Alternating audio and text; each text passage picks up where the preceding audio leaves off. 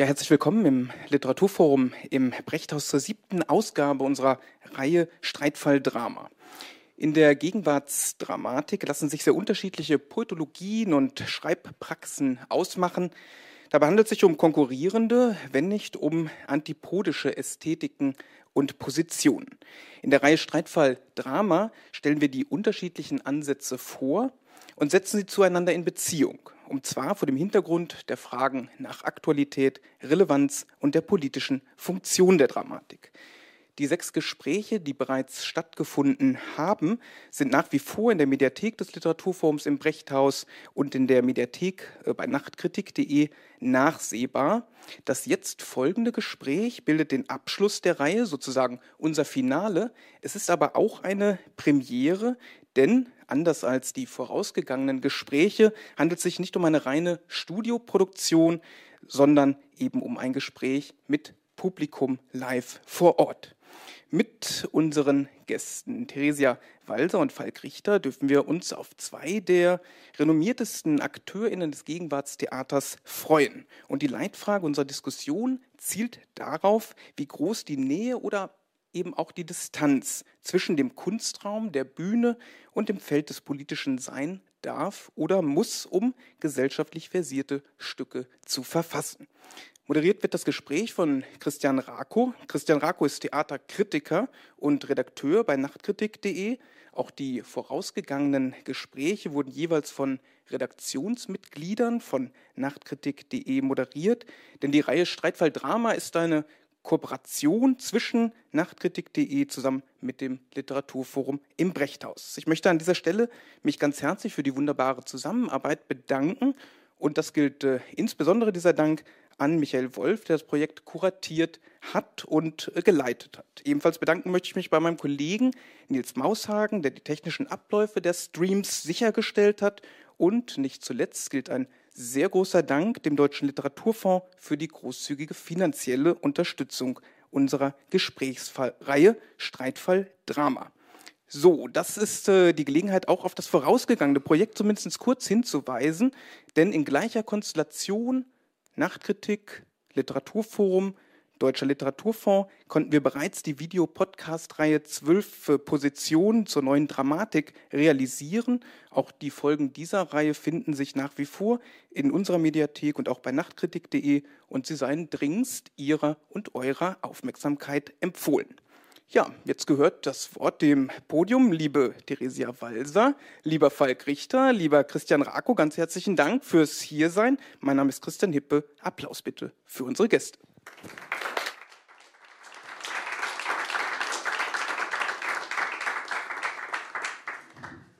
Ja, lieber Christian Hippe, äh, vielen Dank für die wunderbare Zusammenarbeit. Vielen Dank für die Gastgeberschaft heute Abend hier im Brechthaus in Berlin. Äh, zur ja, finalen Auflage von Streitfall Drama und dem Titel Bühne oder Gesellschaft, wo das Stück spielt. Ähm, ich begrüße die Zuschauerinnen hier im Saal und die Zuschauerinnen daheim im Livestream.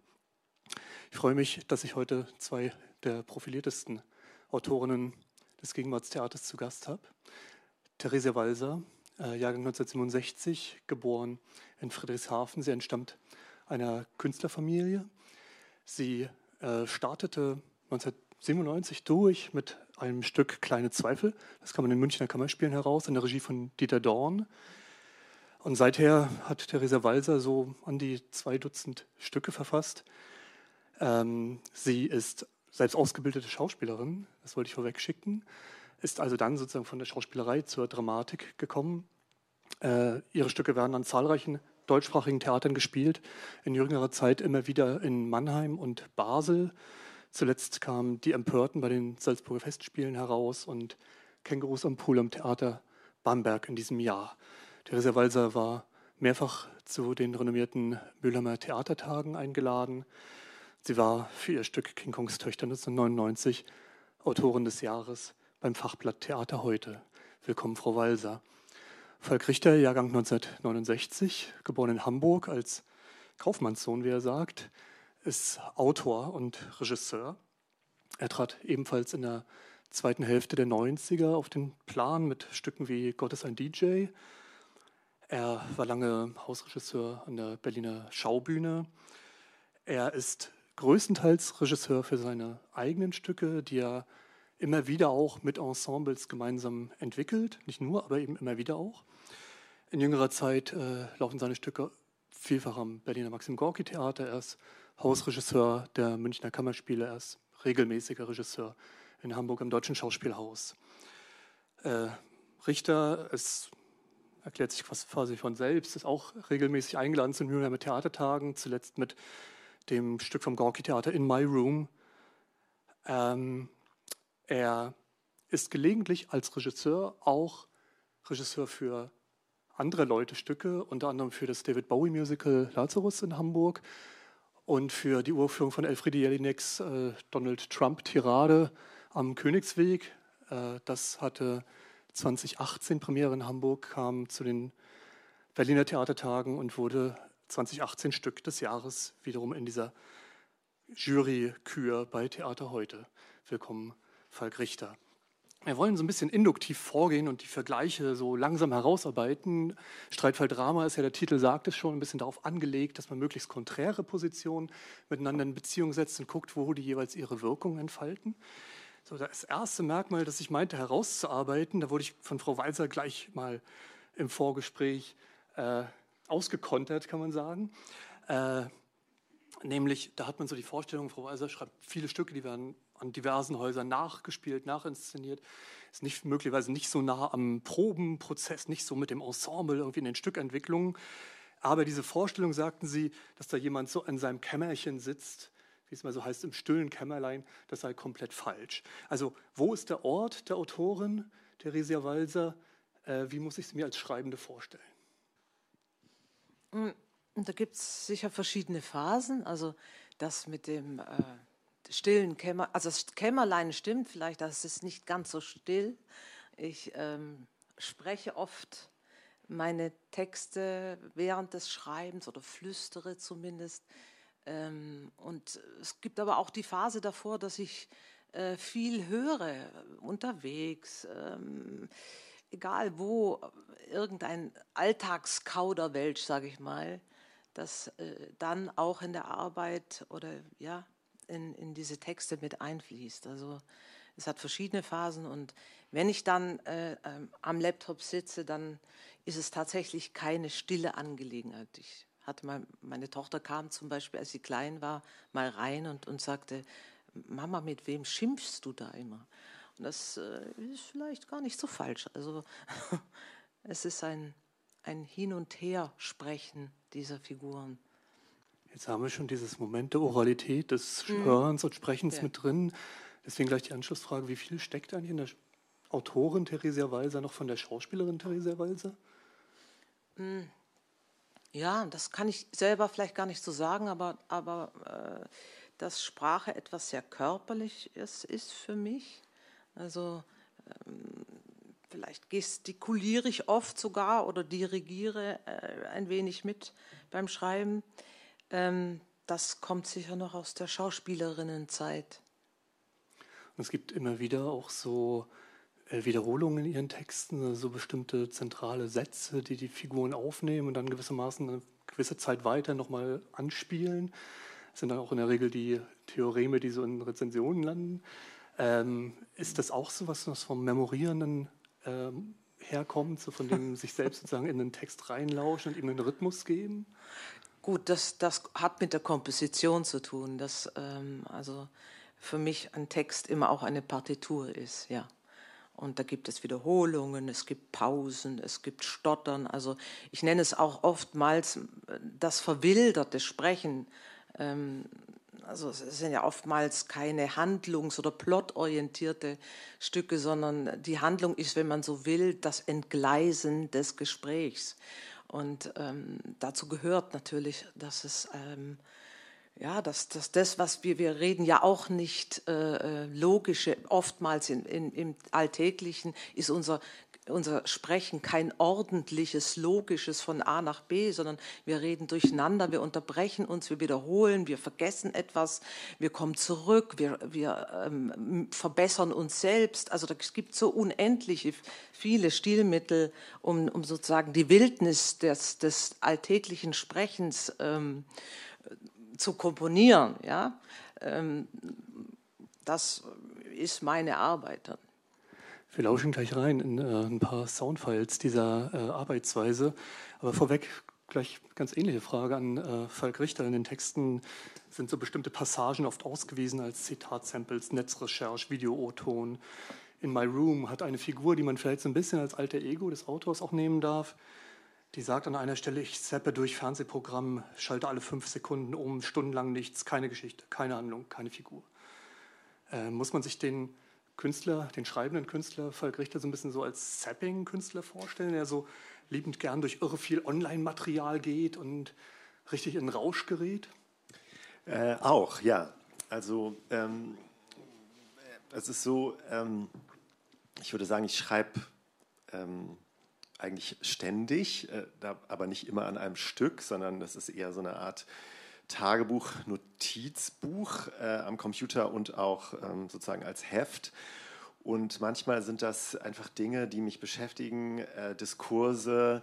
Äh, manchmal ist es etwas, was ich, also wo ich dann auch mich mal für ein paar Tage in irgendein Thema oder auch Wochen in irgendein Thema äh, rein begebe und daran fasziniert bin und auch an Zitaten arbeite und also Zitate rausschreibe. Manchmal sind es aber doch eben auch sehr persönliche Dinge und das ähm, kommt dann am Ende so in den Stücken zusammen. Also ich würde sagen, dass es doch immer einen sehr persönlichen Anlass bei allen Texten gibt.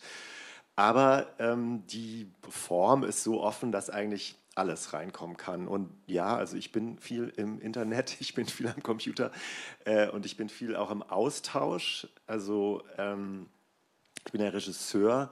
Das heißt, ähm, ich bin auch oft äh, so im Theaterbetrieb und muss mir dann eher so die Phasen des Schreibens äh, so äh, irgendwie einrichten, zu so bauen, erobern, mehr oder weniger. Also ich brauche das schon, äh, so ein abgeschiedenes Schreiben, um in so eine Konzentration reinzukommen.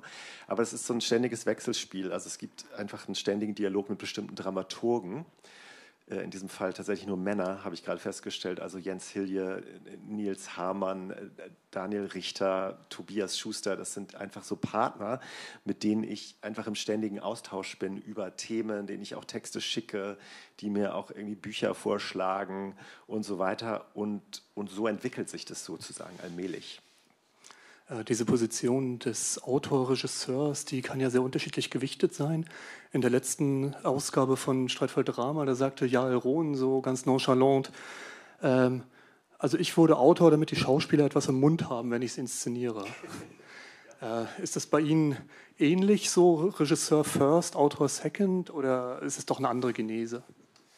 Ähm, also das kommt darauf an. Ich habe ja äh, Regie studiert und bei mir war es tatsächlich so, als ich ähm, so angefangen habe als Student, fand ich irgendwie nur Reinhard Götz gut und konnte mir so überhaupt nicht vorstellen, irgendwie einen klassischen Text zu inszenieren. Ich habe da so gar keinen Bezug zu bekommen äh, und fand es dann immer am spannendsten eigentlich, wenn die Schauspielstudentinnen äh, meine Texte gesprochen haben und war irgendwie auch, also ich habe ja dann früh angefangen mit Bibiana Beglau schon so monologische Arbeiten zu machen oder mit Marc Hosemann, äh, die damals mit mir zusammen studiert haben und das war so, so ein Experimentieren zusammen, so ein Ausprobieren. Ich hatte was geschrieben, äh, Bibiana hat es dann einfach probiert auf der, auf der Probebühne, ich habe es dann inszeniert und konnte dann nach den ersten Proben wieder nach Hause gehen, die Texte ändern, weil ich dann gehört habe, was vielleicht nicht stimmt und so. Also irgendwie war das von, bei mir sehr früh miteinander verbunden, das Schreiben und das Inszenieren.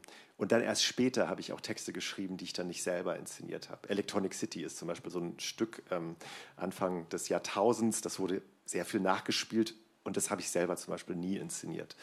Also das gibt es auch, aber viele meiner Texte entstehen tatsächlich auch, äh, ich würde mal so sagen, zumindest in Anwesenheit oder in, in, in Auseinandersetzung mit bestimmten Schauspieler und Schauspielerinnen.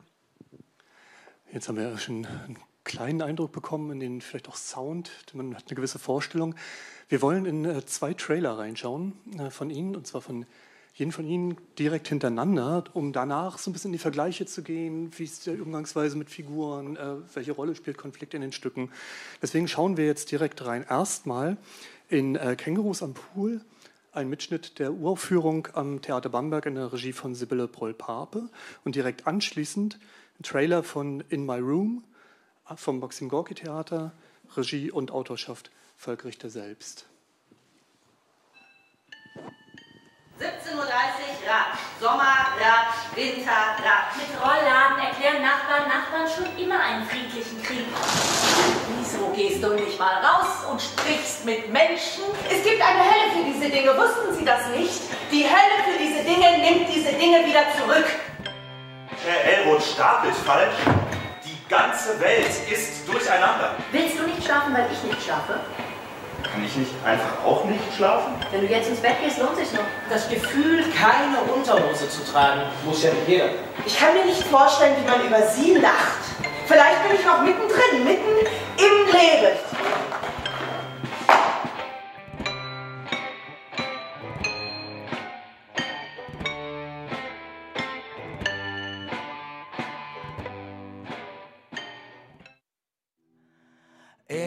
My room. Mein Vater konnte nachts nicht gut schlafen.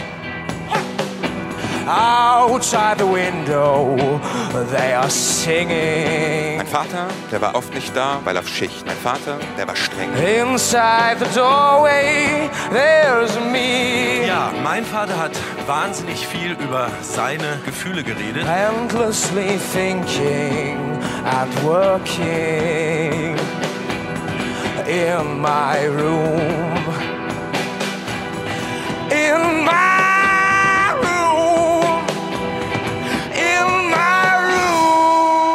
Ich habe meinen Vater nicht geliebt, der war einfach da. He'd like the time to play with his mind. He'd like the time to go. Ich liebe dich, das klingt so seltsam. Das wurde bei uns in der Familie einfach nie gesagt. Fetzen und Momente, ja. Worte und Verstehen, nein. So viel Liebe ist da und wir haben nie darüber gesprochen. He cries, he lies, he is cool, he is kind. He gets out on a Friday night. Gets drunk and he starts a fight and he loses his mind and he loses his sight because life never changes forever the same. Warum kannst du nicht darüber reden?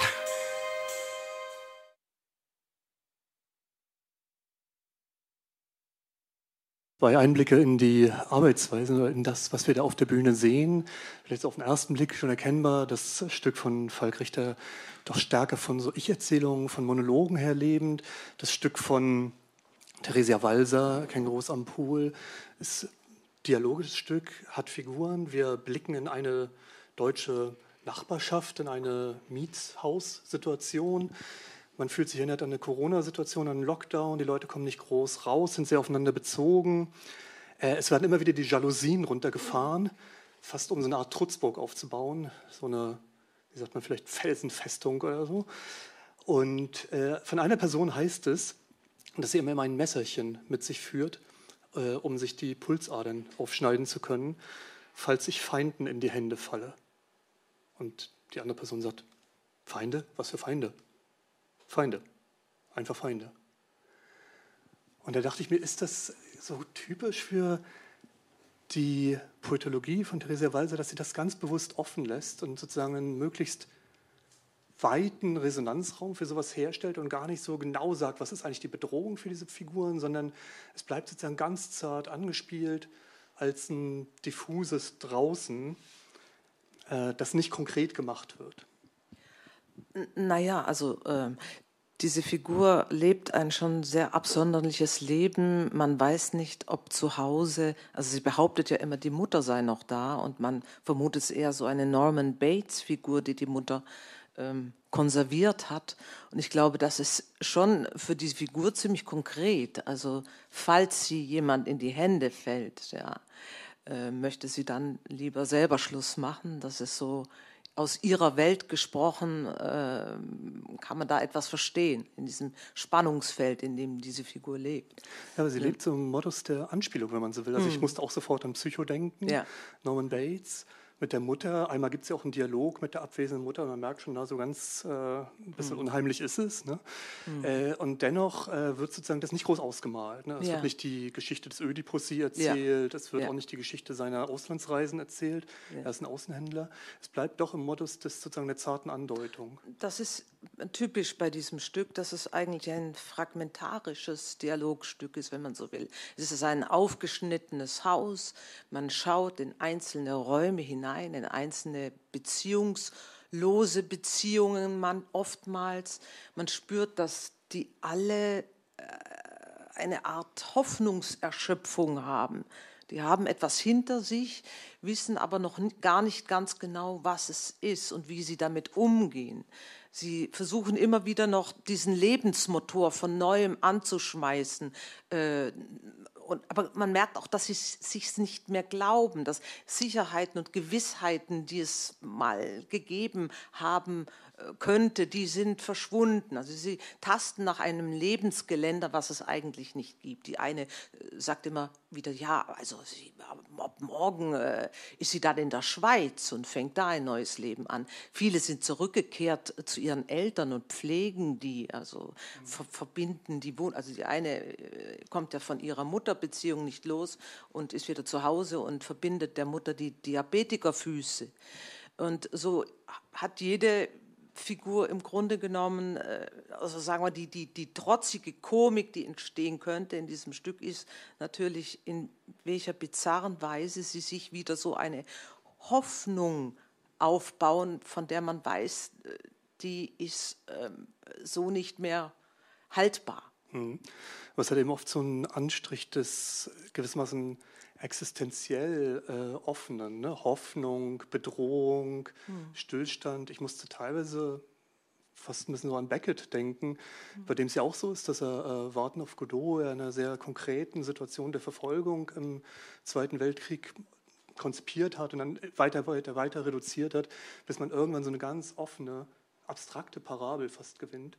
Hm. Ähm, das in mehreren ihrer Texte so bemerkt, so dass es auch diese Reduktionsbewegung gibt, also sozusagen zeitgeschichtlich ein bisschen zurückzunehmen, um dadurch gewissermaßen viel weiteren Bedeutungsraum der Figur zu öffnen. Mhm. Mhm.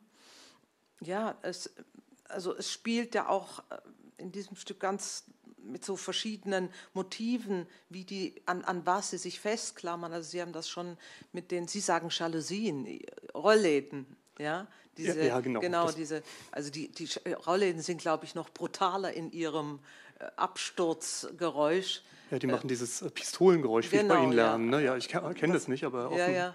Ähm, also es ist fast so ein, ein Rolllädenkonzert, was da stattfindet. Und diese vermeintliche Sicherheit, es gibt ja Figuren, die äh, äh, so tun, als sei man hinterm Rollladen dann sicher, wobei es sich während des Stückes herausstellt, dass, dass der Feind meistens nicht unbedingt nur draußen zu finden ist. Hm.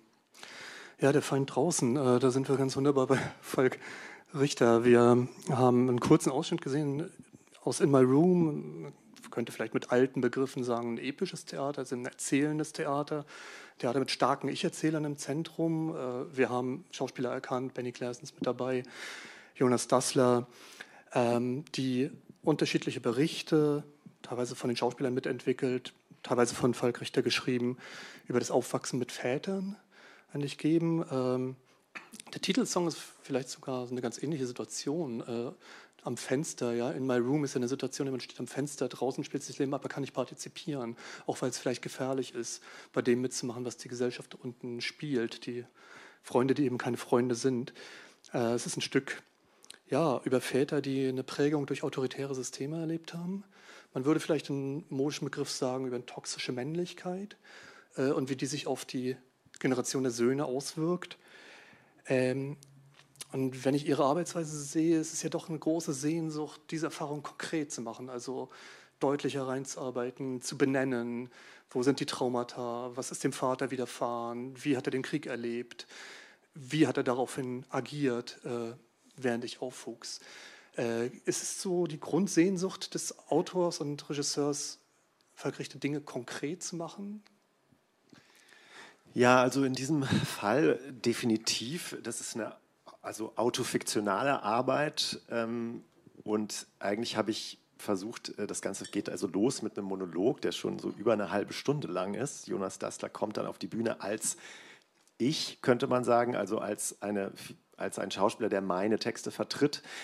Ähm, natürlich wird ganz klar, dass der nicht ich sein kann, der ist ja halb so alt wie ich, aber ähm, äh, der äh, spricht sozusagen einen autobiografischen oder autofiktionalen Text von mir. Und ähm, mich hat bei der Arbeit schon interessiert, ähm, diese Differenz zwischen der Figur und dem Autor äh, fast aufzulösen, soweit das überhaupt geht. Und ähm, also ich gehe sozusagen voran als Falk Richter an, an dem Abend und die äh, fünf Schauspieler folgen mir so nach.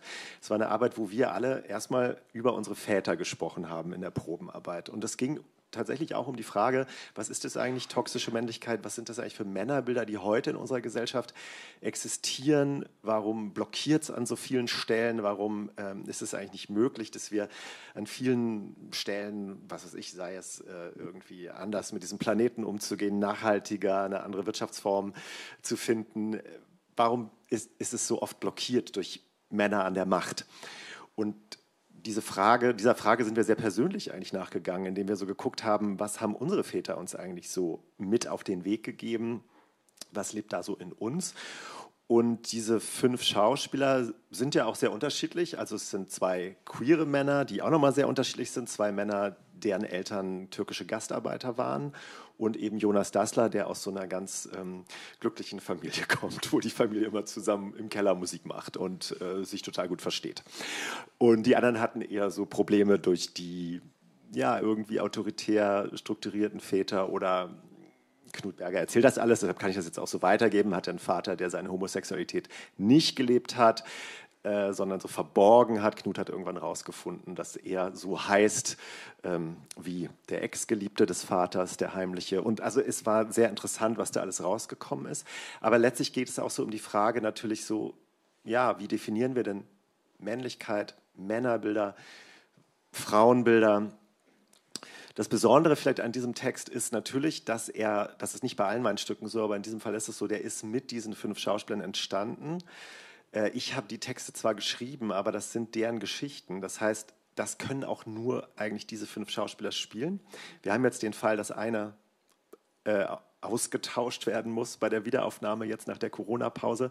Und mit dem muss ich einfach auch dann neue, einen neuen Monolog für ihn entwickeln. Er wird jetzt nicht einfach den Text des Schauspielers, der das nicht mehr weiterspielt, äh, übernehmen, sondern, und das ist natürlich was grundlegend anderes, auch so Texten, wie du sie schreibst oder wie ich sie auch mal geschrieben habe, ähm, wo man einfach eine Figur entwickelt und die kann jeder Schauspieler eigentlich spielen, sondern das sind schon Texte, die für und mit ganz bestimmten Menschen entwickelt wurden. Das heißt, äh, so ein Stück zu adaptieren bedeutet quasi, es nochmal neu zu inszenieren ja, oder ja, teils ja, neu zu inszenieren. Ja, also im Grunde schreibe ich jetzt, also es ist ja so, das sind ja mehrere Texte, die ich geschrieben habe, ähm, die, also die könnte theoretisch jeder sprechen und dann sind es aber eben auch die Väterbiografien der fünf teilnehmenden Schauspieler. Und ähm, diesen Part, da hat jeder so einen monologischen Part, äh, oder es gibt auch mal so eine Gruppenszene, wo jeder aber so von seinem Vater erzählt. Ähm, das muss ich dann, das wird jetzt Lindy Larsson übernehmen am Gorki, äh, das entwickle ich jetzt mit ihm neu. Also im Grunde gehe ich jetzt nochmal rein, öffne die ganzen Files und schreibe dieses Stück in Teilen nochmal neu. Wäre das eigentlich reizvoll äh, zu sagen, na, dieses Stück ließe sich auch mit anderen Ensembles nochmal entwickeln?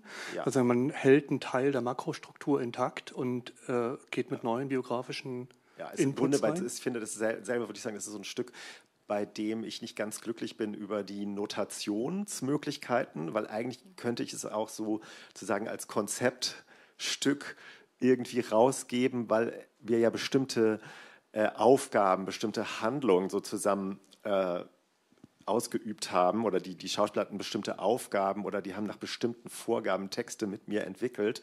Und ähm, ich hatte schon öfter mal so überlegt, das System eher aufzuschreiben, als das Ergebnis rauszugeben. Äh, denn eigentlich ist das so, man könnte dieses Stück so auch mit anderen Ensembles entwickeln. Mhm. Jetzt gehen wir mal wieder zurück in die äh, Dramentheorie. Ähm, ich habe nur ganz populär. kurz eine Frage, wenn ich das so sage. Äh, und zwar, also das sind Texte, die über eine Improvisation kommen oder also es sind zum Teil haben wir improvisiert. Wir haben natürlich eine lange Probenphase gehabt, wo wir viel geredet haben. Das waren ja sehr persönliche Prozesse. Äh, und es war eine, also ja, es war eine sehr persönliche Arbeit, was sehr besonders war, weil ähm, dann auf der Bühne äh, in den Proben wirklich so eine Verbindung zwischen den Leuten und ein, ein äh, Vertrauen entstanden mhm. ist. Also all das Gegenteil von dem, was wir eigentlich so gelernt haben von unseren Vätern. Vertraue niemandem, Arbeit, Arbeit, Arbeit, keine Gefühle zeigen. Das ist ja das, was viele toxische Väter so weitergeben an ihre Söhne. Ähm, aber ähm, also Tana Schahentürk hat zum Beispiel einen Text geschrieben, den hat er mir geschickt und den habe ich dann im Einverständnis mit ihm so, wie soll ich sagen, so ein bisschen bearbeitet und dem so einen Rhythmus gegeben und fast so wie so in meinen Sound so mhm. überführt. Das, ja, ja weil, ich genau. genau es, hört, also, es, liest sich nämlich auch so. Also, ja. dass ich denke, es ist der Fall Richter Sound schon. Ja. Also, du hast äh, es irgendwie schon äh, genau. komponiert auf irgendeine Weise. Absolut. Also, es sind keine Abschriften mhm. von Improvisation, sondern mhm, das ist genau. dann schon so äh, sehr von mir geschrieben das ging auch nur, weil diese fünf Schauspieler damit so einverstanden waren. Also mhm. die wollten diese Arbeit, die haben sich dafür entschieden und haben dann auch gesagt, so hier ist das Material und du bist aber der Autor am Ende, der das so ja. kuratiert und zusammenbringt und in eine Form gibt. Sonst würde sich auch eine Tantiemenfrage wahrscheinlich stellen. Also ich meine, wenn äh, ja, ja, ich meine, das ist ja, tatsächlich absolut. so. Also es, ist, ja, ja, ich glaube, dass, also wenn wir darüber ja. schon reden wollen, ich glaube, dass Gorki hat so eine Vereinbarung mit den Schauspielern jetzt gefunden, dass äh, sie bei einigen Arbeitenden irgendwie entlohnt werden, sozusagen durch diese Arbeit, diese, für diese Arbeit, die sie da machen. Und es gibt so die Vereinbarung von uns als Gruppe, dass das jetzt erstmal nicht nachgespielt wird oder wenn es nachgespielt werden sollte, dann gehe ich auf alle zu und dann würde ich sie auch an den Tantiemen tatsächlich beteiligen. Ja. Ja, das ist spannend, denn diese Art von Stückentwicklung äh, sehen wir häufiger tatsächlich auf den Bühnen und die Frage der Nachspielbarkeit und die Frage auch der Entlohnung, die stellt sich natürlich bei vielen der Künstlerinnen, die so arbeiten. Ich weiß, bei Jalron gibt es eben auch immer wieder Diskussionen, wie, wie geht man damit um, ne, mit diesen Inputs. Ähm, äh, Wenn ich eine noch ganz kurz, ja. der Impuls kommt natürlich daher, dass so ein Wunsch entsteht von bestimmten Leuten, dass ihre Geschichten auf der Bühne verhandelt werden, weil es die nicht in den Repertoirestücken gibt. Das sind Menschen mit Migrationsgeschichte und queere Schauspieler, die nicht vorkommen ansonsten in vielen Stücken, also der deutschen Klassik sowieso nicht und auch der deutschen Gegenwartsdramatik bislang nicht. Das geht jetzt los. Jetzt gibt es ganz viel, Gott sei Dank. Aber ich will damit sagen, das Prinzip Gorki hat natürlich was damit zu tun, dass äh, da so ein Wunsch da war, ähm, zu sagen, wir schaffen neue Texte und wir schaffen ein neues Repertoire für Leute, die vorher nicht sichtbar waren auf der Bühne. Und äh, das kann ich ja als deutscher Autor dann zum Beispiel mit jemandem wie Tana Schalentürk nur im Austausch machen und kann ja nicht für ihn schreiben, sondern eher mit ihm. Mhm. So. Es ist der Wunsch, auch sich selbst darzustellen, natürlich. In, ja, von ja. einigen Schauspielern schon. Es gibt ja jetzt eine junge Generation, die das mehr oder weniger ablehnt und sagt, das wollen wir nicht mehr. Wir wollen jetzt einfach Figuren spielen, wir wollen nicht mehr von uns erzählen. Aber es mhm. gibt auch Schauspieler und Schauspielerinnen, die sagen, äh, ich will das. Ich will, dass die Geschichte von meinem Gastarbeitervater erzählt wird, der hier unglaublich schlecht in Deutschland behandelt wurde, der hier eine katastrophale Jugend verbracht hat, der richtig noch wie so ein Ausländer damals behandelt wurde, der betrogen wurde, der in so einer Fabrik gearbeitet hat und der irgendwie hier nie eine Heimat gefunden hat, das war mein Vater und mit dem habe ich gelebt. So und diese Geschichte sehe ich nirgendwo erzählt. Das möchte ich gerne erzählt haben auf einer Bühne. Und ich kann es selber nicht so richtig schreiben, also suche ich mir einen Autor, der das jetzt für mich macht. Also ich habe ja ein mhm. bisschen auch so im Dienste dieser Schauspieler ja, ja, gestanden. Verstehe das. Ja. Da gucken wir nochmal vielleicht ein bisschen rein in das, wie das Schreiben dann diese Geschichten fasslich macht. Und da ich, bin ich auf eine frappierende Ähnlichkeit dann schon wieder bei Ihren beiden eigentlich gestoßen. Ähm, ich nehme in den Stücken, wie jetzt äh, in My Room, sagen wir, eine stark emanzipatorische Energie wahr. Also diese Leute sprechen ja letztlich auch über eine Befreiung aus diesem toxischen System. Äh, aber da sie ja im Präteritum sprechen, so war es zu Hause, ähm, liegt gewissermaßen Emanzipation hinter ihnen, wenn man so will. Und da habe ich gedacht, ja, so die große Emanzipationsgeschichte, die mir so in den Sinn kommt, ähm, aus der Zeit der Dramatik, ist sowas noch wie Nora, ja, wo man bei Ibsen erlebt, wie der Konflikt daheim ist, wie der Konflikt mit dem Mann ist, ja, wie dieses Einengende äh, dort verläuft. Dann gibt es einen gewissen Plot, der sie dahin führt, bis zu dem Punkt der Eskalation, wo sie sagt, ich kann es nicht mehr aushalten, hier gehe ich. Das ist dann so der Weg ins 20. Jahrhundert, den sie geht. Und bei ihnen beiden, deswegen kann man nicht so eine simple Opposition kommen, weder eines Postdramatik, der anderes Dramatik oder so, sondern eigentlich haben sie beide ja eine große Skepsis gegen so eine dramatische Struktur, wo man Figuren über einen langen Zeitraum verfolgt und eben guckt, wie präpariert er sich denn raus aus dem Gastarbeiterleben oder wie präpariert sich eine Figur äh, heraus aus einer, naja, Mutter, sagen wir mal, problematischen Muttersituation, weil wir bei dieser Figur schon waren, bei ihrem Stück. Äh, woher kommt dieser, diese Skepsis gegen so den Konflikt? Also Frau Weiser, Sie haben mal geschrieben, äh, Sie werden von den Dramaturgen immer gesagt, wo ist denn der Konflikt, wo ist denn der Konflikt? Und äh, dann schrieben Sie einen Text, der heißt, ich habe den Konflikt mit dem Konflikt. Ja, aber das meinte ich eigentlich. Ähm, ich brauche für meine Dialoge natürlich den Konflikt, aber es gibt ja auch polymorphe Konflikte. Es gibt sozusagen äh, in meinen Stücken äh, wird an allen Ecken und Enden äh, wird's gezündelt und äh, äh, ploppen Konflikte auf. Also es gibt den einen den einen Konflikt, auf das sich alles konzentriert, so bei mir nicht. Aber natürlich, jeden Dialog, den ich schreibe, ohne Konflikt, geht dem Dialog irgendwann auch der Saft auf. Also äh, der, der, den Konflikt brauche ich äh, geradezu als Anheizer für, für den, damit Leben in die Bude kommt in, in einem, einem Dialog. Ja, man leuchtet so in Einzelsituationen der Figuren hinein. Ne? Also es wird eben nicht mehr, Sie hatten so ein schönes Bild, von Anfang an brav auf eine Konfliktschnur aufgefädelt, ja, also die mhm. Figur durchlebt bestimmte Interessenwidersprüche und entwickelt sich darin weiter oder so. Sondern auch sie gehen eigentlich sehr punktuell rein in, in die Zustände der Figuren in gewisser Weise. Und auch Vergrichte, wenn ich es richtig sehe, das sind ja schon so Zustandsbilder, die so auseinandergelegt werden wie so ein sehr komplexes Album. Ja, also ich, ich würde sagen, es ist voller Konflikt und Konflikte, das Stück, weil es geht ja um den Vater-Sohn-Konflikt in jeder Erzählung. Ähm, aber ähm, nicht mal als Entwicklung, also um als das vielleicht zu präzisieren. Nee, das stimmt, das sind vielleicht so Momentaufnahmen oder es sind eben Stimmen, die jetzt sprechen über diesen Moment. Eine Sache ist mir aber eingefallen bei dem, was Sie gesagt haben. Also wenn wir schon Nora nehmen und dann gibt es ja Jelineks Antwort, als Nora ihren Mann verließ und dann geht sie so in die Fabrik und stellt plötzlich fest, wie schwer das ist, sich zu emanzipieren. Und in, äh, in, in My Room gibt es halt so eine wirklich dialogische Sequenz, äh, die äh, wo ich mich mal so bedient habe bei, bei euch Well-Made Play-Menschen. Äh, ich äh, bin nicht fürs Well-Made Play hier. Nee, ich, ich, ich bewundere das Well-Made Play. Also das ist, aber ich auch. es also ist nicht ich, meine, ja. meine, also okay, leider nicht. Gut, ich, das war so ein bisschen Nur, salopp gesagt. Ich habe da mal so einen richtig schönen Dialog hingesetzt, ja. äh, der auch noch in der Kirche spielt, wo so ein schwules, verheiratetes Paar einen echten Ehekonflikt hat. Mhm. Und die Frage war im Grunde, also das nur so zu dem Punkt, also wohin geht denn die Befreiung im Moment? Also wohin geht auch die Befreiung von queeren Menschen? Ich will das nur so ganz kurz anreißen. Das thematisiert dann schon auch die Frage, äh, was ist, wenn, wenn die plötzlich so konservativ stagnieren irgendwie und, und, und oder nicht mehr definieren können für sich, was denn nur eigentlich Freiheit ist. Äh, ähnlich wie bei Nora vielleicht, wenn sie dann rausgeht von ihrem Mann.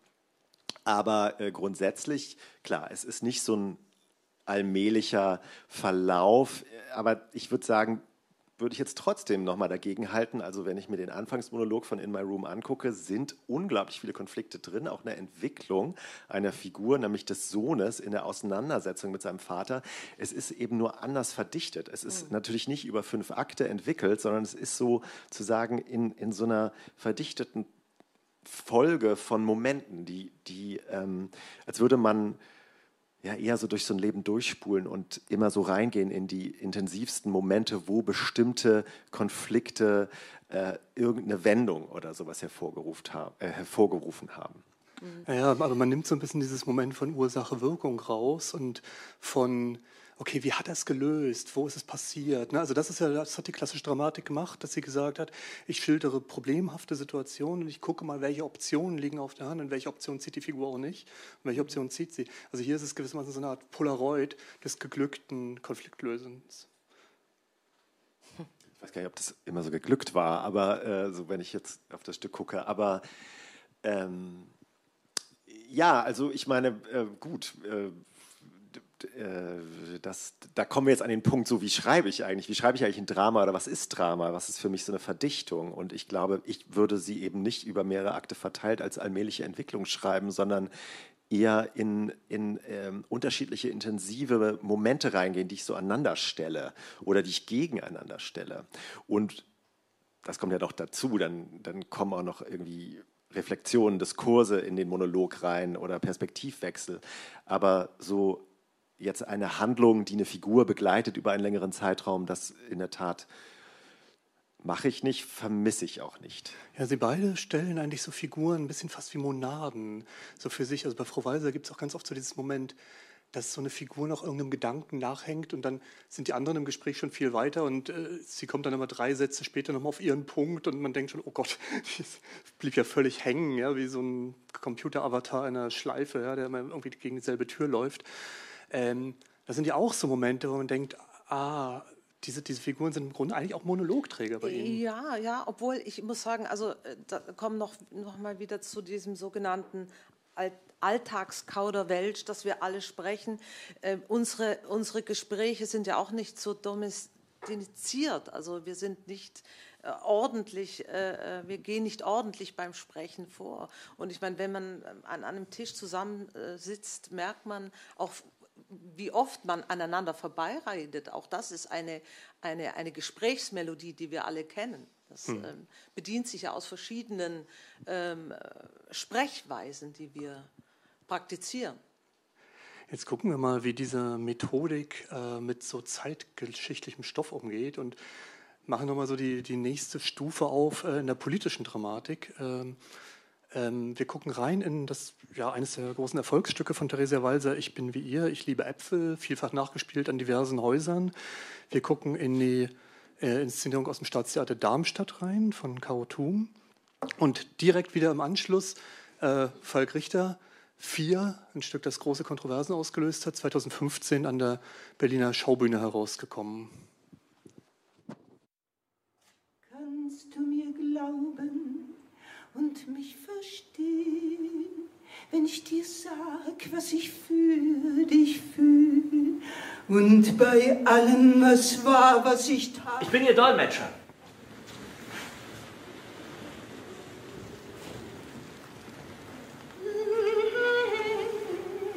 Was vermissen Sie am meisten an Deutschland, Frau Margot? Wälder und Pilze. Ganze Blumenfelder hat man herangekarrt, wenn ich nur irgendwo den Fuß auf die Erde gesetzt habe. Wo Frauen sind, müssen Blumen sein. Da waren wir aber schon weiter. Man nennt mich die Königin von Karthago. Wenn Sie mich dann endlich einmal nach meinen Gedichten fragen und ich eines davon hier vortrage, dann möchte ich auch angeschaut werden. Sollen die sich erst einmal bei mir entschuldigen? Ich, die Atemnot kriege von zu viel Hässlichkeit. Ich war doch noch ein Kind. Männer und Frauen, glaubt es, ich bin wie ihr. Ich liebe Äpfel. Und bei allem, was war, was ich tat, brauche ich dich und deine Liebe. Bin zu tief angefangen. Und deine Liebe.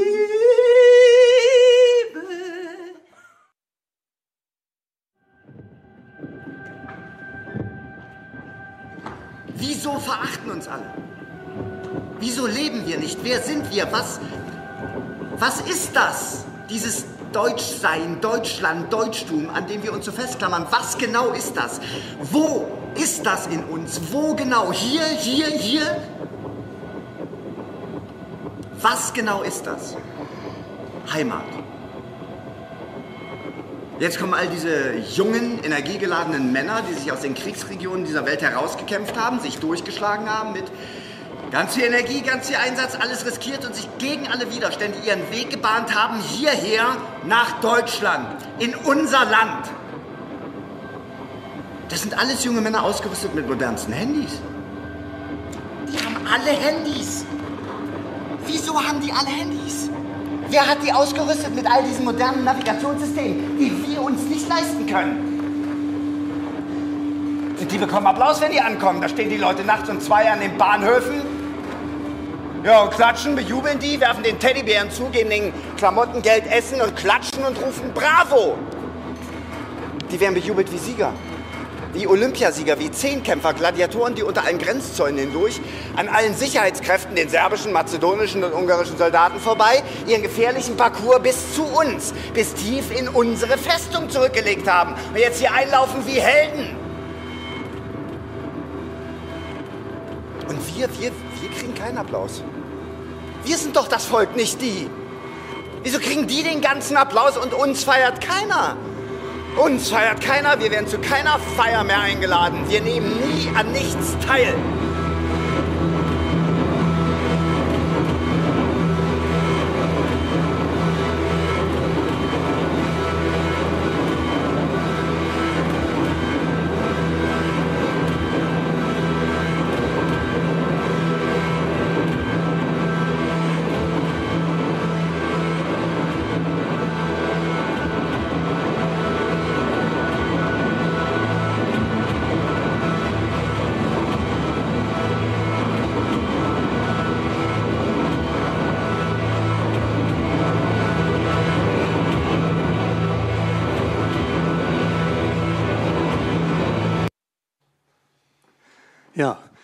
Wir sehen, äh, ich bin wie ihr. Ich liebe Äpfel, ein Schaulaufen der Diktatorengattinnen, äh, Imelda Marcos, äh, Philippinen, Margot Honecker, DDR, Leila Ben Ali aus Tunesien, die auf eine Pressekonferenz, auf eine Pressekonferenz warten, in der ein Film vorgestellt werden soll, der ihr Leben verarbeitet. Und wir erleben sie jetzt im Vorfeld dieser Pressekonferenz in so kleinsten Gefechten. Äh, sie teilen das autoritäre Dogma, der Mensch ist ein unterwerfungssüchtiges Tier. Ja, der Freiheitszwang und die Freiheitsverkrustung sind eigentlich äh, für den Plebs, für den Pöbel auf der einen Seite und auf der anderen Seite haben wir vier, eben ein äh, vehementes Stück über das Widerstarken rechtsnationaler Politik im Umkreis von AfD, noch bevor die damals in den Bundestag einzog, im Umkreis der Pegida-Bewegung, im Umkreis der katholizistisch geprägten, schwulenfeindlichen Demo für alle. Und äh, Frau Richter schrieb mir noch so eine Mail hier kurz vor unserer Veranstaltung, das ist doch super, die Stücke passen ja perfekt, böse Menschen mit Macht. Das treibt uns beide um. Äh, was meinen Sie damit? Was ich damit meine. Ähm, na, ich war erstmal sehr fasziniert von deinem Stück, Theresia, wollte ich dir sagen. Ähm, ich liebe Äpfel. Ähm, auch der Titel ist natürlich toll, also dieses schreckliche Gedicht von Gaddafi.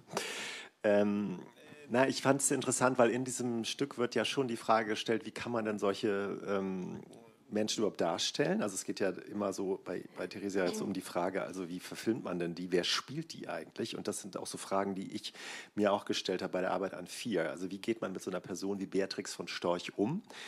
Äh, das ist die Enkelin von Hitlers Finanzminister, was ganz praktisch bedeutet, das ist der Mann, der äh, in seinem in seiner Behörde errechnet hat, wie viel Geld es bringt, den Juden die Goldzähne rauszuschlagen oder wie teuer äh, die Schienen nach Auschwitz sein werden für das Reich. Äh, und sie hat sich nie distanziert von den Taten ihres Großvaters und äh, die haben sich lange Zeit in Chile versteckt nach dem Zweiten Weltkrieg und jetzt als die Situation sich so verändert und neurechte Bewegungen über ganz Europa und Amerika wieder sich langsam verteilen, ist sie zurückgekommen und ich würde sagen, ihr Auftrag ist, ähm, das Erbe ihres Großvaters jetzt wieder in Deutschland in die Tagespolitik zu treiben und sie ist ja recht erfolgreich sogar damit. Ähm, und die Frage ist so, wie kann man sich überhaupt so einer Person annähern auf der Bühne? Also gleichzeitig ist sie auch total absurd. Sie ist eine seltsame Person. Äh, sie hat eigentlich Potenzial, so eine Komödienfigur zu sein. Und das habe ich nur bei Theresia Walser auch irgendwie gesehen, diese Auseinandersetzung damit, wie, wie zeigt man denn Margot Honecker? Also das sind Menschen, die waren oder sind sehr gefährlich. Gleichzeitig sind sie auch total bizarr und haben irgendwie was, wirken so fast, als seien sie Realsatire. Performen natürlich auch was. Also das sind so bestimmte Fragen, die ich mir dann gestellt habe. Ich muss ganz kurz was sagen, weil die haben zwar, die tragen den Namen Frau Margot, Frau Laila, äh, Frau Imelda und trotzdem bestehe ich darauf, dass es Theaterfiguren sind. Ja? Also Klar, die bedienen ja. sich schon äh, mancher monströser ähm, Zitate, aber es sind, also das Stück ist ja, es machen ja mehrere Darstellungswolten, wenn man so will. Man sieht drei Schauspielerinnen, die Diktatorinnen, Gattinnen spielen, die wiederum sich Gedanken machen, wie sie im Film äh, ihr Leben dargestellt, also wie sie gespielt werden sollen. Das sind sozusagen mehrere Darstellungspurzelbäume auf einmal. Ge- Genau, das Ja. meinte ich auch. Also ich meine nur der Gedanke dahinter, nehme ich mal Mhm. an, das weiß ich ja nicht. Oder bei mir ist halt zumindest so, dass ich mich erstmal mit den realen Figuren auseinandergesetzt habe und mich dann gefragt habe, wie zeige ich das eigentlich auf der Bühne? Also wie gehe ich damit um? Okay, ja, ja, ja. Also das Verstehe. dann auf der Bühne was anderes, äh, das Ja. würde ich auch sagen. Das, was ich auch da auf der Bühne Mhm. dann zeige, das sind natürlich total, also es sind eigentlich ähm, sind nicht mehr die Originale. Es erhebt überhaupt nicht den Anspruch, diese echten Menschen darzustellen, Mhm. sondern das geht dann, das ist ja sowieso, also bei vier, ich glaube, das war auch der Grund, warum es so schwer lesbar war für einige Leute, ist, es ist eigentlich ein Albtraum. Also es ist sozusagen das Ganze ist wie in so einen Albtraum gekippt. So eine Dämonenaustreibung, dachte ich auch beim, beim Lesen. Ja. Ja, und es soll, also so war es mal von mir gedacht, es sollte eigentlich so zeigen, äh, also so eine enorme Spaltung bereits in der Gesellschaft und beide Seiten habe ich eigentlich satirisch überhöht, also sowohl die neuen Faschisten als auch so eine sehr weichgespülte äh, junge Generation von urbanen Menschen, die eher so Urban Gardening machen und irgendwie äh, so an sich selbst arbeiten und eigentlich überhaupt nicht mehr in der Lage sind, äh, diesem drohenden Faschismus, der da wiederkommt, zu begegnen oder gar nicht wissen, wie sie darauf reagieren sollen. Mhm. Aber ganz kurz nochmal, weil, weil du hast schon äh, ähm, Original, du hast die sozusagen richtige Originaltexte damit hineingenommen. Also von diesem, sage ich mal, Fascho-Maulwerken, die da Ja, ja, das sprechen, stimmt, hast du genau. äh, die Also eins zu eins äh, zum Teil, zumindest äh, ja. schreibst du das äh, Ja, genau. runter, das habe ich da und da. Genau, das, hab ist ich richtig so ein, ja, ja, das Ja. ist schon so ein Recherchestück. Ja. Also das ist äh, jetzt äh, sehr anders als in My Room. Das ist so eine Arbeit, wo äh, ich mit den Dramaturgen sehr viel erstmal so am Anfang recherchiert habe. Das ist halt 2014 15 entstanden. 2014 war die AfD ja noch überhaupt nicht so stark. Auch Pegida fing gerade erst so an. Und mich hat das einfach interessiert, was ist das da für eine Bewegung? Und damit habe ich mich auseinandergesetzt. Und ich würde sagen, der persönliche Ansatz ist einfach auch, also mein Vater ist ähm, ähnlich wie deiner, 1926. Ich glaube, deiner ist ein Jahr später 1927. geboren. Mein Vater ist 1926 geboren. Das heißt, der gehört zur letzten Generation der Jungs oder der jungen Männer, die noch in den Krieg eingezogen wurden. Der ist also 44, 45 war er dann noch Soldat und ist eigentlich geprägt worden durch ein nationalsozialistisches, faschistisches Männer- und Menschenbild. Und ich also mein Vater war dann schon sehr alt in der Zeit und äh, irgendwie hatte ich das Gefühl, okay, wir, wir kommen jetzt an so einen Zyklus, die kommen irgendwie wieder. Also dieses Gedankengut kommt wieder, dieses Abfeiern dieses ähm, starken Mannes und äh, das geht halt einher mit so einer enormen Ablehnung alles nicht Ja. männlichen, also de, des, des, des Schwulen, der Frauen, des Link, der Linken. Da war jetzt auch gerade so ein Zettel, äh, irgendwie ein Plakat zu sehen, das ist ja ein Originalplakat, da steht alle Linken wegsperren, null Toleranz. Das hat Ja. damals so die, die, diese neurechte Bewegung einfach mal so rausgehauen. Ähm, also ich will damit sagen, es war so, ich spürte, da passiert was, da ist ein gesellschaftlicher Umbruch und dann haben wir erstmal recherchiert und das Mhm. Ganze ist auch eher, also das ist überhaupt kein in sich geschlossenes Stück, das ist eine Analyse, eine, so ein Absuchen von dieser neuen faschistischen Sprache, der Frage, wie reden die, wer sind eigentlich die Akteure, wie sind die untereinander vernetzt. Da gibt es ja dann so wirklich Hardcore-Rechtsextreme, die sich dann eher mit so Rechtskonservativen verbinden, mit religiösen Gruppierungen.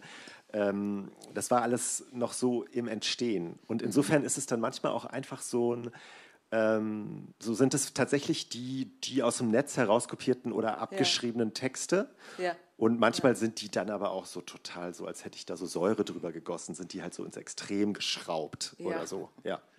Aber noch was, weil du jetzt von dem äh, Männerbild ausgegangen bist, aber interessanterweise, und das äh, verbindet vielleicht diese beiden Stücke ja auch auf eine Weise, äh, diese, es sind ja drei Damen auch bei mir, also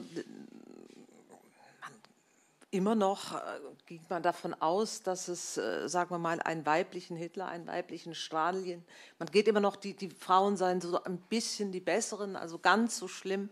Und das war auch ein, ein, ein, ein Antrieb äh, für mich, dieses Stück zu schreiben. Also auch natürlich, vielleicht ist das das Schauspielerinnen gehen in mir, das dann auch sagt, das sind Rollen, die ich gerne spielen möchte, weil die gibt es so wenig auf der Bühne.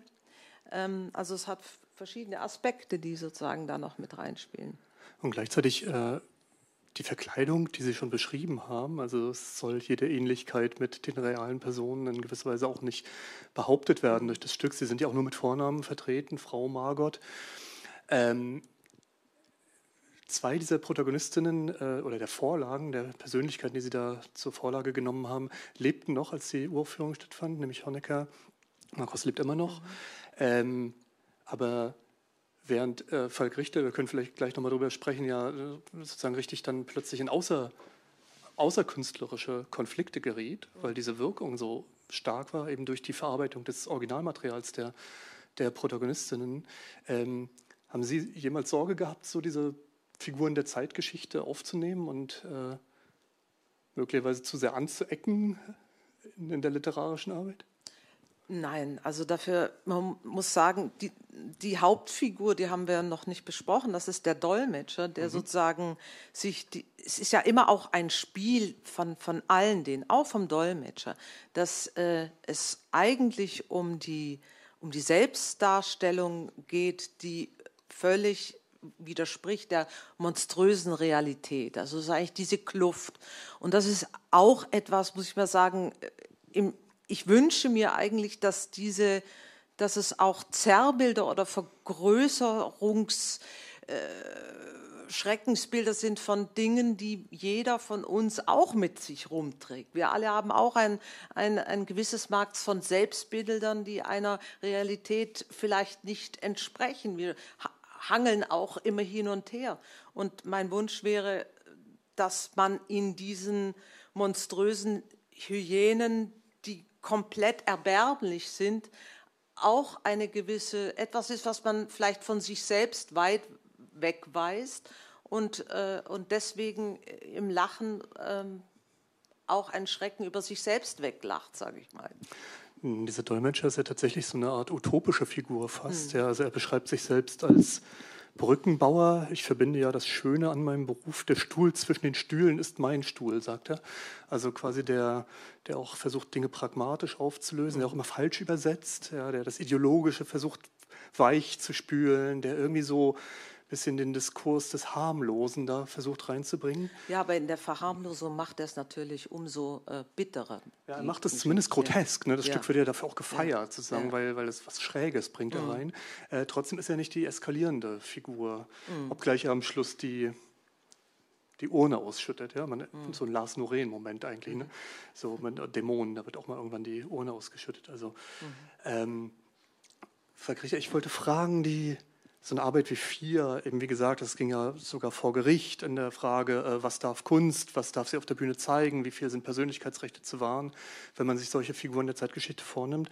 Gleichzeitig ist ja dieser, sagen wir mal, extrem rechte Diskurs, wird auch immer mal sehr geschickt, und ich glaube, da- daran steckt eine große Provokation, so ein bisschen als ein Pass pro Toto für eine Bewegung von Deutschland gesehen. Also das ist etwas, was jetzt von Deutschland wieder Besitz ergreifen will, was vielleicht auch immer da war, unter der Oberfläche, was sich jetzt wieder Bahn bricht.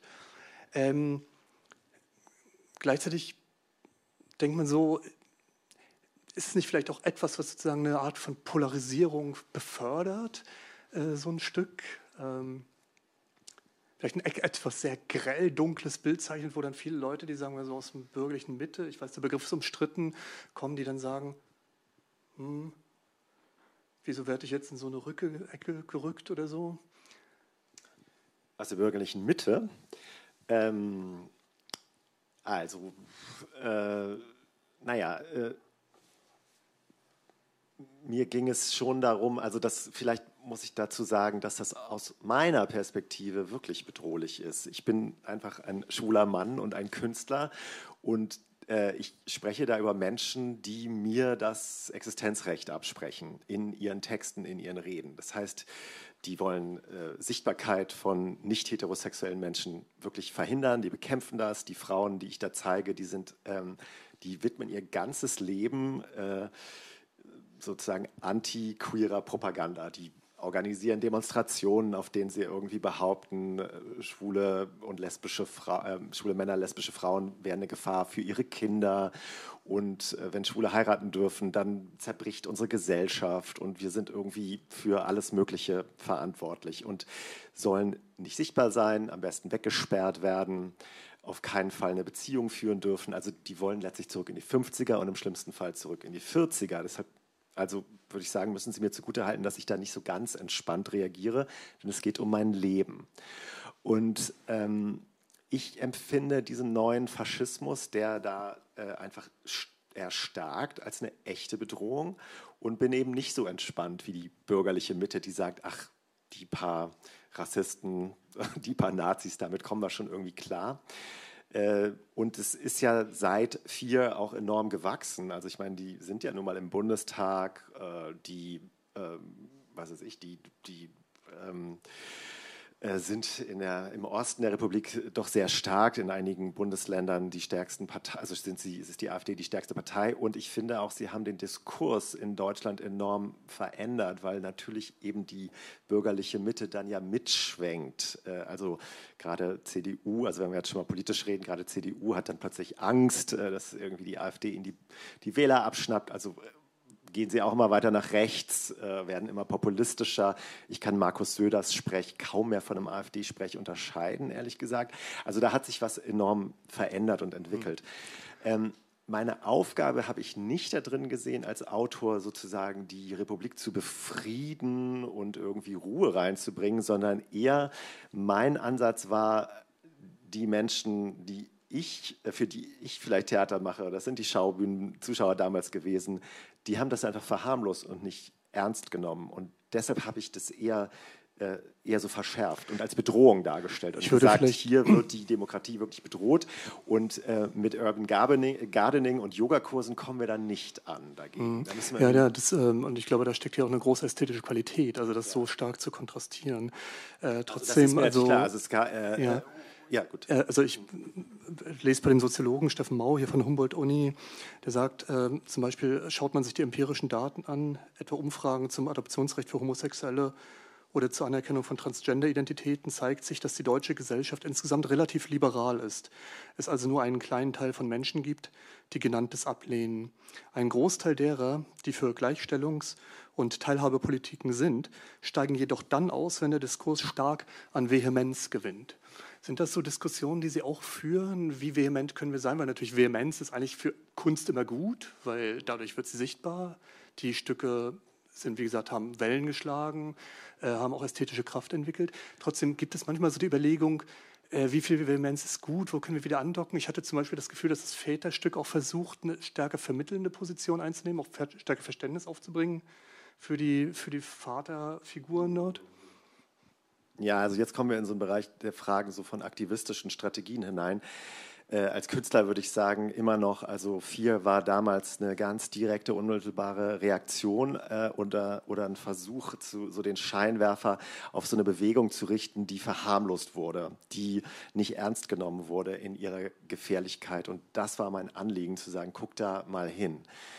Ähm, jetzt ist so, wenn Sie das sagen, also jetzt würde ich mal sagen, queer-aktivistisch ist genau die Frage. Also bleiben wir, äh, wie das eigentlich immer so von der bürgerlichen Mitte gefordert wird, so ein bisschen unterm Radar und unter der Sichtbarkeit und versuchen so ein bisschen einfach mal so zu leben und die heterosexuelle Mehrheit nicht zu erregen, damit sie uns nicht angreift? Oder äh, treten wir selbstbewusst auf und sagen, nein, wir sind hier, wir wollen genauso Rechte wie alle, äh, wir wollen heiraten, äh, wir wollen auch Kinder adoptieren dürfen, wenn ihr das dürft. Also das ist letztlich eine grundsätzliche Frage, die ich also gar nicht künstlerisch beantwortet. Damit beschäftige ich mich als Künstler gar nicht. Also äh, mein Partner, der ist Aktivist, der könnte sich jetzt mit Ihnen da lange drüber unterhalten und würde wahrscheinlich sagen, äh, nein, äh, wir müssen sichtbar sein. Also wir, wir lassen uns nicht mehr wie in den 50ern irgendwie unsichtbar machen. Und bei mir ist es eher so, also da ähm, ist so, so, so ein Gefühl von, äh, das muss jetzt gesagt werden. Da kann ich mich gar nicht so zurückhalten. Da denke ich in dem Moment auch nicht darüber nach, ähm, oh, könnte das jetzt irgendwie zu skandalös rüberkommen oder so. Ich habe mich das ganz ehrlich bei vier vorab nicht gefragt. Ich habe auch nicht gedacht, dass ich solche heftigen Reaktionen auslösen würde. Ähm, äh, Im Grunde hat sich natürlich dann gezeigt, das Stück ging dann so über in die Realität und die äh, haben angefangen, zu agieren und eigentlich zu zeigen, wer sie sind. Ich hatte das Gefühl, das Stück reißt bestimmten Menschen dann schon die Maske vom Gesicht. Das große Anliegen der AfD und der Rechtsextremen ist ja, sich als bürgerlich zu gerieren. Und in diesem Fall, naja, was passiert ist, also sie haben mich versucht, als Privatperson, als Künstler einzuschüchtern, mundtot zu machen. Sie haben irgendwie ich habe Morddrohungen bekommen, wir haben Shitstorms bekommen, aber auch so, es gab eine Petition, wo man unterschreiben konnte, dass es keine Subventionen mehr für meine Stücke geben soll, was an sich ja auch schwachsinnig ist. Das geht, glaube ich, ist gar nicht umzusetzen. Aber es ist ähm, natürlich so ein Versuch schon der Einschüchterung. Und ähm, ich würde sagen, äh, vielleicht bei jüngeren Autoren oder Autorinnen hätte das noch viel mehr bewirkt. Ich war natürlich da schon so ein bisschen durchgesetzt und habe dann dem so standgehalten.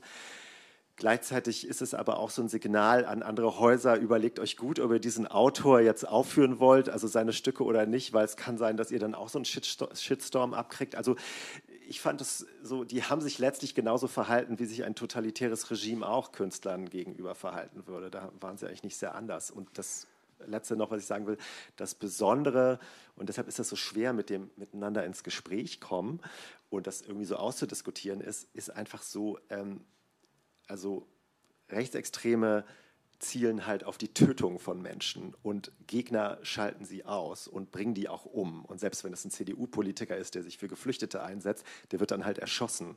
Ich würde sagen, ähm, so wir Künstler machen das nicht. Also wir verhandeln das im künstlerischen Kontext und wir, wir bleiben eigentlich schon in der Diskussion in Bewegung. Aber mein Stück hat sich nicht so sehr an die Rechtsextremen gewandt, sondern eher an die hippe Berliner Mitte oder die bürgerliche Mitte oder die konservative oder die linksgrüne Mitte, um zu sagen, hallo, äh, kommt mal aus den Yoga-Studios raus und guckt mal, die Welt verändert sich da gerade und guckt euch das einfach mal an und hört den Leuten mal zu und das sagen die, das sind die Plakate, die die irgendwie aufhängen und die Forderungen, die da stehen, die sind schon krass. So. Also als eine äh, Analyse dieser Vorgänge, auch dieses Erstarkens der Bewegung, sicherlich total verständlich und das ist die ja. Frage eben, äh, wie weit man das, sagen wir mal, dann irgendwann versucht sozusagen zu, ja, also wie repräsentativ nimmt es sich aus für, für das Ganze? Das ist ja genau diese Frage, was, wo bewegt sich die Mitte? Ähm, Frau Weiser, in Ihren Stücken gibt es eine gewisse Skepsis auch gegen so eine Kommunikationsfähigkeit innerhalb der Gesellschaft? Also ich nehme nochmal diesen Dolmetscher, der ja irgendwie sehr redlich ist, irgendwie da die Schnüre zu spannen und es kriegt es nicht hin die Figuren reden immer wieder auch sozusagen gekonnt und künstlerisch irgendwie aneinander vorbei. Äh, gibt es da so eine Skepsis? Ich habe jetzt in, in dem Monolog ähm, gerade gelesen, den Sie ähm, herausgebracht haben, Schöne Aussicht. Das, das, ganze Unglück der Menschheit rührt daher, dass es der Mensch nicht mit sich allein in einem leeren Zimmer aushält. Ja, das ist ein Zitat von Blair Pascal. Ja, ja. Und in dem ja so sehr mottohaft für das sehr Stück. Sehr mottohaft für das Stück. Äh, hatte natürlich, das geht hier um eine Frau, die äh, endlos in ihrer Kreuzfahrtenkabine äh, eingesperrt ist, äh, weil äh, auf, dem, auf dem Schiff eine Seuche ausgebrochen ist. Und äh, dieser Satz von Pascal, in dem schwingt ja so ein leichter Vorwurf drin, äh, dass der Mensch, äh, anstatt in seine eigenen Abgründe zu schauen, sich äh, lieber Zerstreuungen hingibt. Und das ist auf diesem Schiff dann ganz konkret, weil sie kann ja nicht raus. Stay in your cabin heißt das Gesetz. Und äh, sie muss sich mit, diesem, mit dieser Kreuzfahrtenwelt, von dem sie ein Teil ist, auseinandersetzen. Okay. Wir haben uns. Eine Herr Sache Richter, wollte bitte, ich noch kurz sagen, äh, weil, weil ich da noch nicht drauf geantwortet habe. Aber Sie haben absolut recht. Das Stück In My Room hat, wenn man es mal so ganz äh, salopp sagt, mehr Liebe oder mehr Empathie und äh, versucht gar nicht einen Konflikt irgendwie nochmal so anzuheizen, sondern äh, oder, oder, oder vielleicht ähm, ist gar nicht so antagonistisch gedacht, sondern hört eher zu, so würde ich das sagen. Und dann geht es mir aber so, weil das ist so ein bisschen natürlich in der Rezeption untergegangen, das Stück setzt sich ja nicht nur mit der AfD auseinander. Äh, also den Ausschnitt, den wir jetzt gerade gehört oder gesehen haben, da finde ich, so geht es mir, also da ist schon eine Empathie mit diesem Mann, der darüber erzählt, dass er das Gefühl hat, äh, er sitzt da irgendwo in der ostdeutschen Provinz und der kriegt keine Aufmerksamkeit, der wird vergessen. Und da habe ich schon versucht zu gucken, also was ist denn eigentlich so die Grundlage für dieses Gefühl, bevor es zum Wut, zur Wut oder zum Ausländerhass kommt. Also das Stück funktioniert schon auf unterschiedlichen Ebenen. Da ist sehr viel Empathie eigentlich für ähm, die Menschen, die dann ausgenutzt werden von ganz bestimmten ähm, Agitatoren. Und ähm, wenn man sich das jetzt genau anguckt, also dann sind es oft auch so ja, West, also politische Rechtsextreme aus dem Westen, die in den Osten gehen und die Leute irgendwie da so abholen in ihrer Verletzbarkeit und ihrer Enttäuschung und ihrem, ihrer Orientierungslosigkeit und so aufstacheln und aufhetzen. Pegida hat mal angefangen als eine, da hieß es noch nicht Pegida, das waren diese Montagsdemonstrationen, da ging es eigentlich gegen Hartz IV und, und, und für bezahlbaren Wohnraum. Das wurde dann ganz geschickt in so etwas Faschistisches umgewandelt. Da hat die Linke nicht aufgepasst, würde ich sagen, um das, also so, das sind ja wichtige Diskussionen. Also wo hält sich auch die Linke auf im Moment? Wo, wo geht sie denn auf die Bedürfnisse der, der ähm, Unterschicht oder der prekären Schicht oder der Ausgeschlossenen ein? Und da waren in diesem Fall die neuen Faschisten sehr schnell und haben das sehr gut für sich ähm, ausgebeutet und ausgenutzt. Aber davon handelt es auch. Es Mhm. geht, also es ist dann so ein bisschen in der Rezeption nur noch, äh, weil, weil natürlich in dem Moment, wo die AfD dann in die Prozesse eingestiegen sind und es Shitstorms gab und so weiter, dann, dann war das im Vordergrund. Aber ich persönlich würde sagen, das Stück hat, hat ein bisschen eine vielschichtigere Auseinandersetzung mit dem Thema. Wir haben uns vorgenommen, äh, die Situation hier vor Ort mit Publikum auch zu nutzen, äh, wenn es Fragen bei Ihnen gibt. Wir haben jetzt eine gute Stunde Gespräch gehabt. Hier oben, äh, dann würden wir ein Saalmikrofon rumgeben, damit die Zuschauerinnen im Livestream auch mitbekommen, was sie fragen mögen, wenn sie etwas fragen wollen.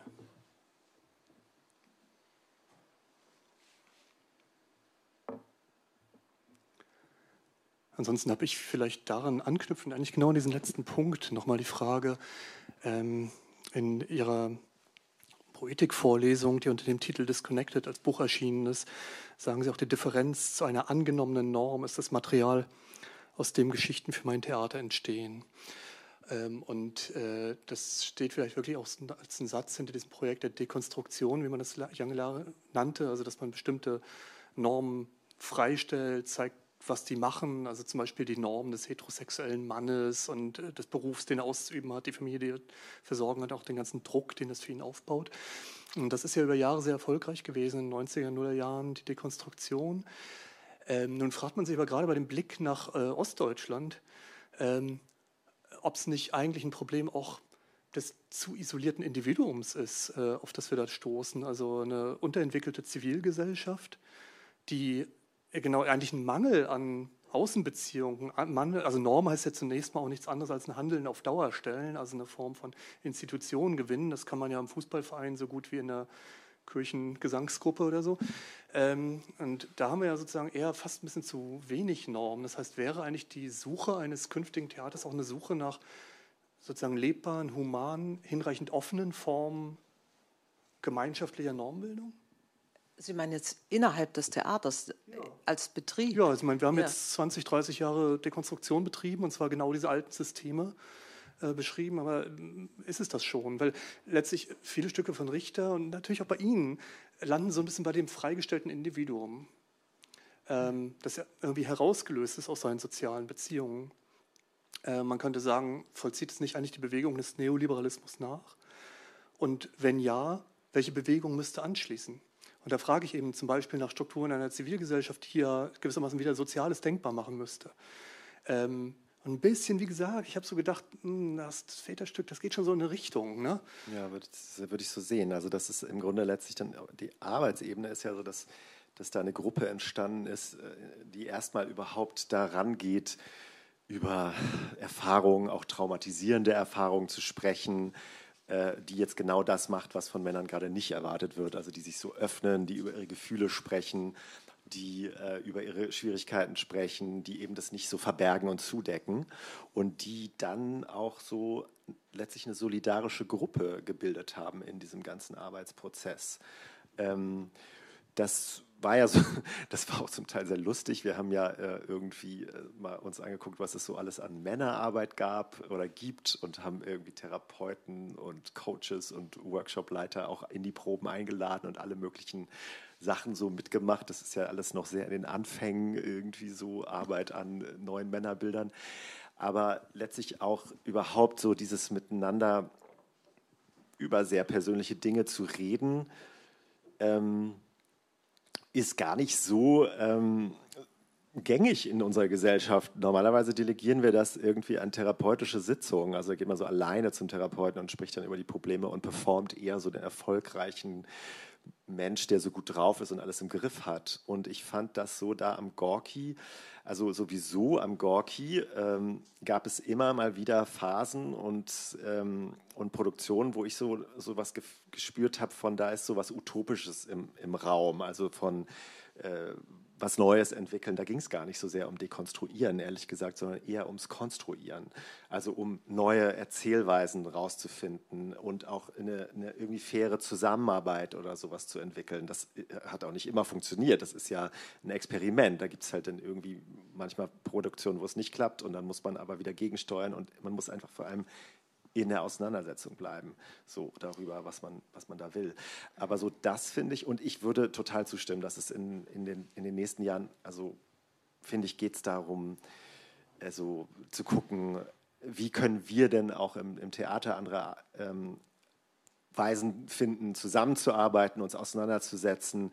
Äh, und, und, aber das würde ich sagen, versuche ich schon lange nicht mehr zu machen, also dass man so auf der Bühne steht und dann den Zuschauern so vorwirft, dass sie irgendwas falsch machen würden oder, oder ihnen dann so vorhält, äh, wie schlecht sie sind oder dass sie irgendwie nicht verstanden haben, was sie alles ändern müssen oder so, sondern das, das es gibt ja auch eine andere Art von Dialog im Moment mit den Zuschauern. Es, es, hat auch, es schwingt dann auch immer etwas mit, als müsste schon äh, ähm, jedes Mittel seinen Zweck äh, haben am Ende, als könnte man irgendwie Wirkung so oder so messen. Es ist so ein, ein merkwürdiger Gedanke, gerade in so einer auch statistisch besessenen Welt, dass alles messbar sein muss. Also auch die Wirkung von Theater muss auch noch irgendwie ein gesellschaftliches Ei gelegt werden, dass äh, sozusagen etwas damit gewonnen wird. Ich finde das manchmal auch eine fast paternalistische Gängelung äh, des Publikums, dass wir in Kontrolle haben, was dann damit bewirkt werden sollte.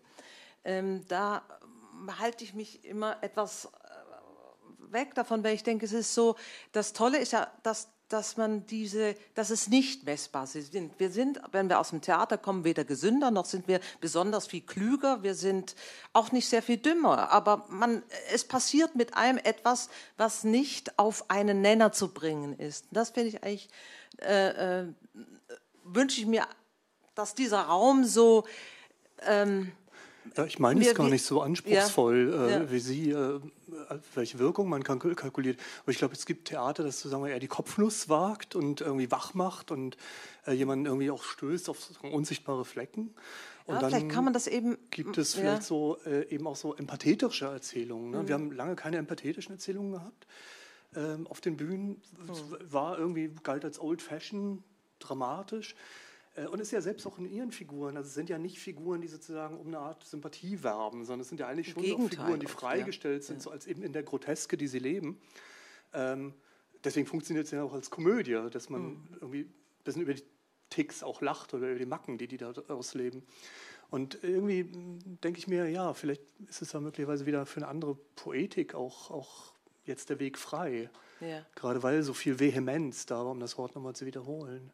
Aber nochmal, um, um, um auf die, äh, sagen wir mal, Theater als menschlicheren Ort. Also das höre ich schon so lange. Ich bin, glaube ich, als Schauspielerin auch aus dem Laden gegangen, weil, weil es äh, nicht angenehm war, als äh, 26-Jährige da diese Fleischbeschau man ist zu wenig mädchenhaft, man ist zu wenig blond, man ist zu wenig das, man ist zu viel das.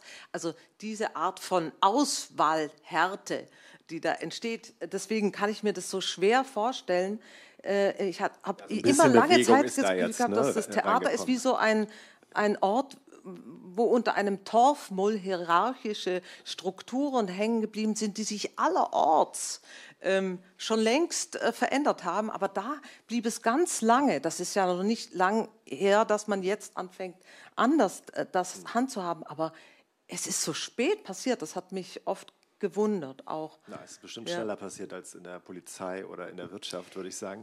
Also ähm, es ist ja, auf jeden Fall. Wobei, also äh, hör dir auch Geschichten an von Leuten, die wirklich äh, ja schreckliche ja, ja. Sachen also, erlebt haben im Theater. Das gibt es ja durchaus. Ja, absolut. Ja. Also ich bin jetzt nicht hier, um das Theater so einfach mal so mhm. grundlegend zu, zu verteidigen im Sinne von, da ist alles gut. Gar nicht. Aber wir sind mhm. ja jetzt seit so, würde ich sagen, drei, vier Jahren wirklich in einem Prozess in den Theatern, wo das, das, alles verhandelt wird, äh, wo es Workshops gibt über äh, darüber, wie man irgendwie rassismusfreie Räume schafft, wie äh, natürlich äh, und ich glaube, so diese Fleischbeschau, also ich weiß nicht, das mhm. kann ich mir vorstellen, dass du das noch erfahren mhm. hast. Also bei allen äh, Vorsprechen oder so, wo ich jetzt in letzter Zeit dabei war, also einmal ist es so, dass viel mehr Frauen jetzt tatsächlich in führenden Positionen sind, ja. sodass es so gar nicht mehr stattfinden kann, weil immerhin irgendwie auf der Seite auch Frauen oder nicht heterosexuelle Männer sitzen und ähm, zumindest wird es irgendwie bemerkt und kommentiert, wenn es stattfindet. Also ich glaube, so, so, so der so ganze wilde Westen ist es nicht mehr am Theater. Ja, wir haben äh, tatsächlich ähm, die Reihe Streitfall Drama genannt, nicht Streitfall genau, Backstage Drama. Genau. Äh, äh, das, ja, das eine wenn, kann man vom anderen oftmals ja, nicht so es ist tatsächlich auch Aber natürlich was ich, sogar. Was ich, bei, wo ich dir recht gebe, ja. ist ein Punkt, dass, und das ist vielleicht nochmal so ganz wichtig, also es gibt natürlich Schreibstrategien, die habe ich auch. Es ist aber so, dass ich nicht vorher, also die Strategie geht nicht in die Richtung, jetzt schreibe ich das so, um das zu erzeugen. Mhm. Es gibt einfach so einen bestimmten...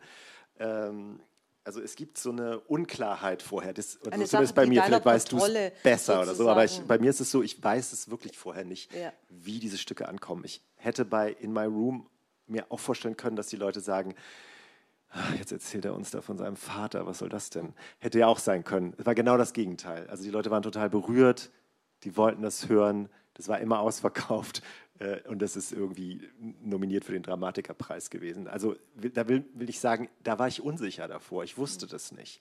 Bei vier hätte ich natürlich nicht gedacht, dass ich jetzt zweieinhalb Jahre Gerichtsverfahren in den Hals kriegen würde und unentwegt über das Stück auf einmal reden muss mit Anwälten. So, also habe ich gedacht, so, die Arbeit ist jetzt gelaufen, jetzt mache ich das nächste. Und dann habe ich im Grunde mich jahrelang mit dieser Arbeit weiterhin beschäftigen müssen und bin dann nochmal so richtig eingestiegen in die Auseinandersetzung mit diesen neuen Faschisten und religiösen Fanatikern. Also man kann es vorher nicht so genau wissen, das ist einfach ja. so. Also die nächste Idee für eine Reihe ist auf jeden Fall geschaffen. Es gibt ja auch einen längeren Diskurs schon zu Fragen der Macht und Machterfahrung in Betrieben. Ähm, auch in Berlin haben wir, haben wir Fälle, wir alle wissen das. Ich will an diesem Moment, wir sind jetzt tatsächlich bei 80 Minuten etwa bei der Länge, die Streitfalldrama immer so hat. Es gibt einen großen Redebedarf. Ähm, angekommen. Ich danke sehr für das inspirierende, tolle Gespräch. Äh, Streitfalldrama bleibt abrufbar, wenn der Livestream vorbei ist.